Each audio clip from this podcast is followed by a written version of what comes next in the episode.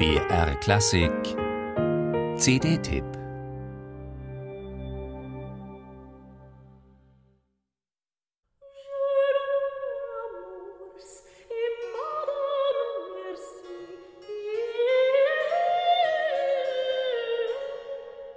Gern singt sie von der Liebe, die Musik des frühen 15. Jahrhunderts.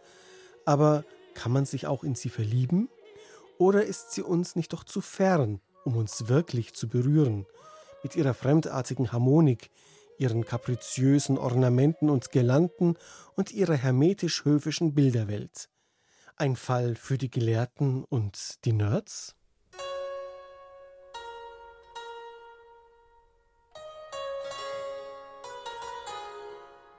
Man kann nicht nur, man muss sich sogar verlieben in die Musik der frühen Renaissance, wenn man das Ensemble Tasto Solo hört. Die sechs Musiker um den Spanier Guillermo Pérez gehören zu einer Generation von Interpreten, die diese Musik nicht mehr bloß nachbuchstabieren, sondern zum Sprechen bringen.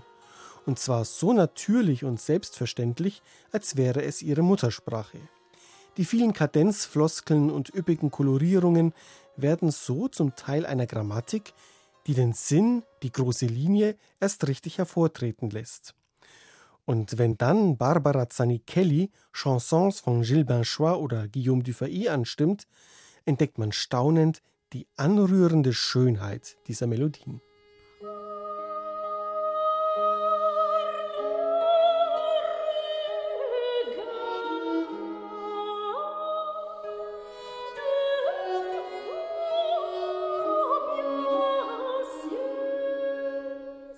Nun hat sich das Ensemble Tasto Solo auch noch einem Repertoire verschrieben, das eigentlich als staubtrocken gilt, nämlich dem Buxheimer Orgelbuch, das bisher als Domäne dröger Organisten mit Hang zum Enzyklopädischen ein schattiges Nischendasein fristete.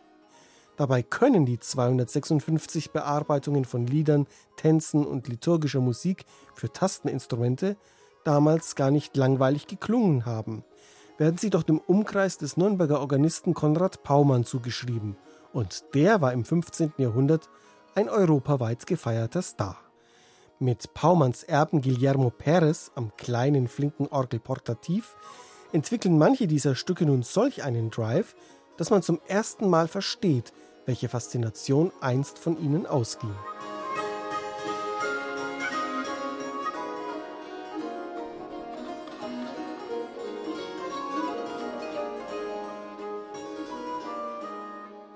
Tragbare Mini-Orgeln, die man auf dem Schoß spielte, waren sehr verbreitet damals. Ein Organist wie Paumann thronte also keineswegs immer abgehoben allein auf seiner Kirchenempore. Das Ensemble Tasto Solo trägt dem Rechnung, indem es die Sätze aus dem Buxheimer Orgelbuch wie Kammermusik interpretiert. Mit Fiedel, Harfen und zwei sonderbaren Instrumenten, die man wegen ihrer schwarzen und weißen Tasten Schachbrett nannte, Echiquier. Tasto-Solo-Mitglied David Catalunya hat sie in zwei Formen rekonstruiert. Einmal werden die Saiten gezupft, wie beim späteren Cembalo, einmal werden sie gehämmert, als hätte man ein Hackbrett mit Tasten versehen. Im Ensemble entfalten sie einen derart farbenreichen, traumhaft schwerelosen Klang, dass man davon unweigerlich bezirzt wird. Nicht zuletzt deshalb muss man sich einfach verlieben in diese wundervolle CD.